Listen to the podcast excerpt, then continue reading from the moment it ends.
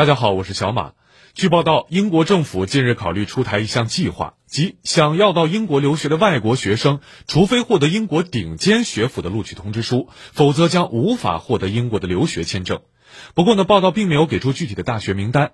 如果说这项计划真的落地，那么以后要么你被英国一流院校录取，不然英国就可以从你的留学目的地中剔除了。此外，英国政府还打算限制外国学生的来英陪读家属数量，这一规定将适用于尚未进入英国就读并居住的留学生。英国为什么要这样做呢？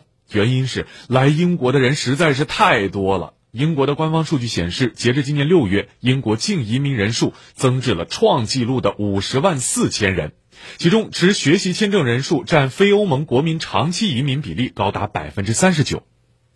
不过呢，这项计划要真正成为现实呢，阻力可是不小啊。首先，教育界就不会同意。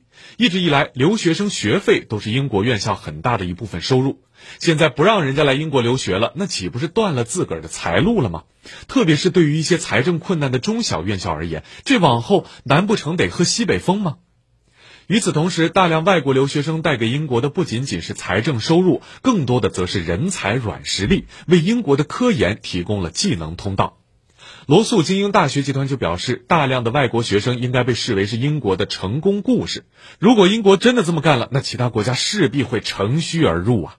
控制移民数量固然重要，不过为此就要收紧留学生签证政策。真要这么干，英国这格局实在是小了。